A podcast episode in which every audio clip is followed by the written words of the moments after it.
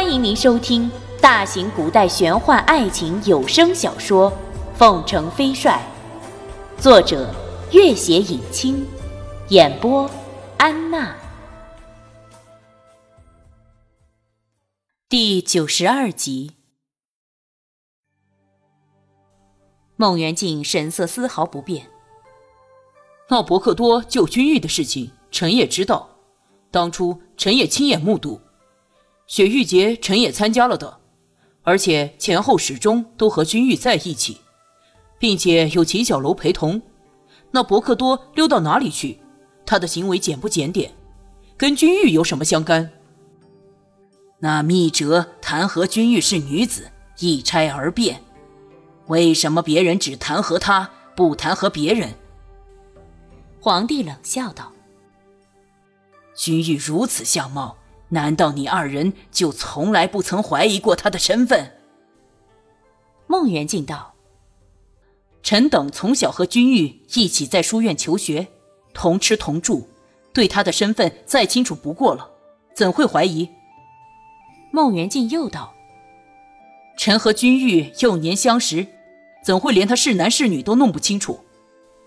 他有意无意的瞟了一眼朱瑜，真不明白。为何总有人对他的身份大加疑心？莫不成是因为军元帅军功赫赫，威胁到了某些人的地位？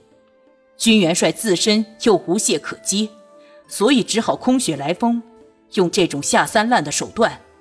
要知道，莫须有这种罪名，最能害死人。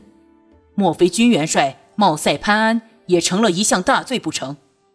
朱瑜，你也算得上是他的故人，先抛开个人恩怨。说句公道话。朱宇冷笑道：“哼，君玉自然是男子无疑。至于其他的，下官可不便多说。谁不知道孟大人和君玉是知交好友，自然要为他辩护。”孟元敬怒视他一眼：“拉汉教和赤金族早有秘密往来，在他们围攻铁马寺的时候，曾经为君玉所击退。”真木铁儿向来善用离间之计，他的铁骑虽勇，但是一遇凤城飞帅即望风溃退。谁知他们是不是出此毒计，想败坏君玉名誉，从而好为今后卷土重来扫清障碍？汪军赶紧附和道：“臣也正是如此认为的。”朱瑜解口道：“可是君玉作为西北军主帅，贪花好色不说。”更和圣公势力来往密切，定个结党营私也不过分吧？孟元敬怒道：“朱瑜，那什么伯克多救过君玉的命，君玉也为圣公出过几次力气，礼尚往来也是人之常情。何况一些重大活动还是秦小楼相邀的，这算什么结党营私？” 君玉有没有结党营私，下官不敢多说。皇上自有判定。皇帝原本一心只想弄清楚君玉究竟是男是女，可是这二人却为了君玉是否结党营私的事情争执不休，竟然丝毫也不辩论她是否是女子的问题，言谈之间显然根本就不屑辩论此问题，这令他原本开始确信的事情也不禁又反复起来。皇帝听得烦乱不已，道。如此看来，君玉果真是男子。朱瑜笑了起来。臣自小认识君玉，若君玉真是女子，臣岂非不是辜负了半世风流英名，瞎了眼珠？若世界上真有这样的女子，臣拼着牡丹花下死，也要设法博她一笑，怎敢和她作对？哈哈哈！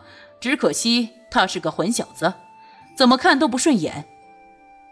皇帝对孟元敬本来大有怀疑，可是见朱瑜如此，心里就更加不敢确定了。他虽不满朱瑜如此戏谑的口吻，但也深知朱瑜此人向来风流。如若君玉是女子，怎会处处和他作对？皇帝又道：“现在拉汉教要求废立现任伯克多。”朱瑜道：“那伯克多不守清规。”落人口实，不如趁早废立。免得拉汉教多生借口和争端。孟元敬也道：“两派矛盾由来已久，不如趁此机会一举废掉伯克多，另选人选，彻底免除后患。”王军心里只想保住君玉，也不知道那伯克多到底是什么人，只觉得这样一个不守清规的教主，连累了君玉的名誉，也着实可恶。立刻道：“如果这奏折果真是真木贴尔的离间之计。”那他一定还会散播谣言，毁坏军元帅的名誉。伯克多可以再立，可是凤城飞帅只有一个。皇帝自拉汉教的使者两次密奏之后，心里也早已对那素未谋面的伯克多十分厌恶。显然，王军这番话深得他心，立刻点了点头：“是啊，伯克多可以再立，而威震胡汉的凤城飞帅。”却只有一个，赎金之计，必得除掉那伯克多，以绝后患。皇帝又道：“这拉汉教的奏折虽然列举伯克多三宗不检行为，可是仔细追究下去，又没有一条经得起推敲，可以构成废立伯克多的理由。毕竟那些捕风捉影，不足以成为证据。”朱瑜笑了起来，哼，要证据还不容易吗？那写情诗的伯克多，无论如何总会有死穴的。伯克多在那片神秘的土地上有无上的威信，教众遍地，而现任的伯克多自掌教以来，深得圣公上下拥戴。上次秦师事件亦让圣宫上下大为不满，这次若稍有不慎，只恐酿成大乱。朱瑜，你立即亲自挑选千机门的好手，负责处理这件事情，务必在尽快时间内解决此事。有什么问题，叫秦小楼协助。一旦证据确凿，立刻废立，将伯克多押解到京中。遵旨。孟元敬自第一面起就不喜拓桑此人。尤其是在雪域节上的两次会面，更让他对拓桑憎恨不已。现见拓桑已是在劫难逃，心中不禁浮起一丝残酷的快意。忽又想到，不知君玉会作何反应，快意之中又隐藏了一丝深深的担忧。尽管面色如常，手心却几乎渗出汗来。王军道：“那军元帅呢？”还继续追他回京。皇帝沉思了一下，孟元敬立刻奏道：“皇上，切切不可，用人不疑，疑人不用。如此反反复复怀疑军元帅的身份，岂不让功臣心寒？而一些别有用心的人更会借机攻击他。他若再入军中，又有何威信？”说的也是。皇帝皱着眉头道。立刻传旨，停止传召军元帅，待他假期满后自行回朝。另外，再赏赐他良田千顷，美姬几名。记得挑选那些年龄稍长的。军元帅喜好姐姐型的美女。走出宫门外，天色十分阴沉。孟元敬看朱瑜，只见朱瑜也正看着自己。孟大人，从小到大。我们终于联手做同一件事情了。孟元敬盯着地面，没有作声。朱瑜笑了起来：“哈哈哈哈我是小人，我十分痛恨拓桑，所以非要他死不可。孟大人，你呢？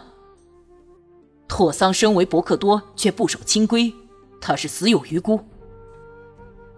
哈哈哈，这是安慰你良心的借口。”朱瑜大笑起来，哈哈，他守不守清规与我无关，可是若与君玉有关，他就非死不可。孟元敬久久没有作声，好半晌才抬起头来。我也是小人，我也十分痛恨拓桑，可是无论如何，你绝不能伤害君玉。朱宇也不回答，哈哈大笑着走远了。朱宇踩着阴沉的天气往家里走，刚进门，朱四怀匆忙迎了过来，拉了他就往书房的方向而去。公子，老爷等你多时了。朱宇见他十分惶恐的样子，喝道：“什么事情如此慌张？”老爷有要事找你。到底什么事情？